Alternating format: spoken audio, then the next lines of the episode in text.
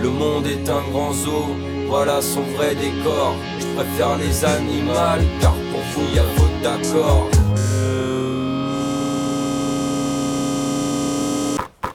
Bonjour et bienvenue dans le podcast Les Animales. Aujourd'hui, nous nous retrouvons dans les régions arctiques. Un endroit hostile et glacé.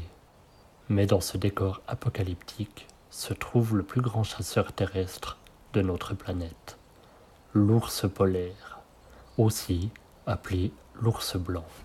Ils ont une hauteur de 1 mètre à 1 mètre 50 au garrot. Les mâles adultes pèsent généralement entre 400 et 600 kg, mais peuvent parfois atteindre jusqu'à 800 kg pour une taille de 2 à 3 mètres de long. L'ours blanc présente un difformisme sexuel important, car généralement deux fois plus petite, la femelle ne pèse que 200 à 350 kg et leur mesure vacille entre 1,8 m et 2 m. Mais elle reste une vraie machine de guerre. Découvrons Yafa.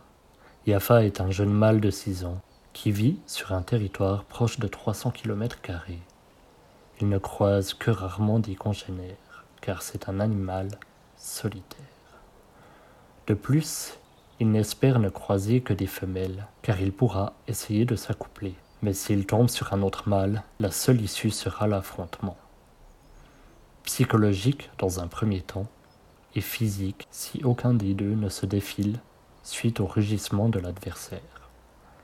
Yafa est jeune et fougueux, mais il n'est pas bête. Il sait que face à un mâle dominant, il ne fera pas le poids. Malgré ça, il reste une créature dotée d'une force herculéenne. C'est pour cette même force qu'en Sibérie, de nombreux scientifiques avaient tenté, en pleine guerre froide, d'armer des ours polaires de canon NR-23, le même canon utilisé sur le MiG-15, fleuron de l'aviation soviétique. Malheureusement, ce programme armé a très vite été annulé, vu le nombre de décès comptés dans leur propre rang, suite à l'agressivité des ours qui ne supportaient pas leur harnais dorsal.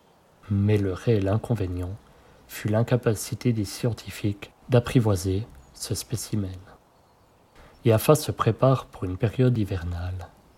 Il mange de grandes quantités, même si celui-ci n'hiberne pas.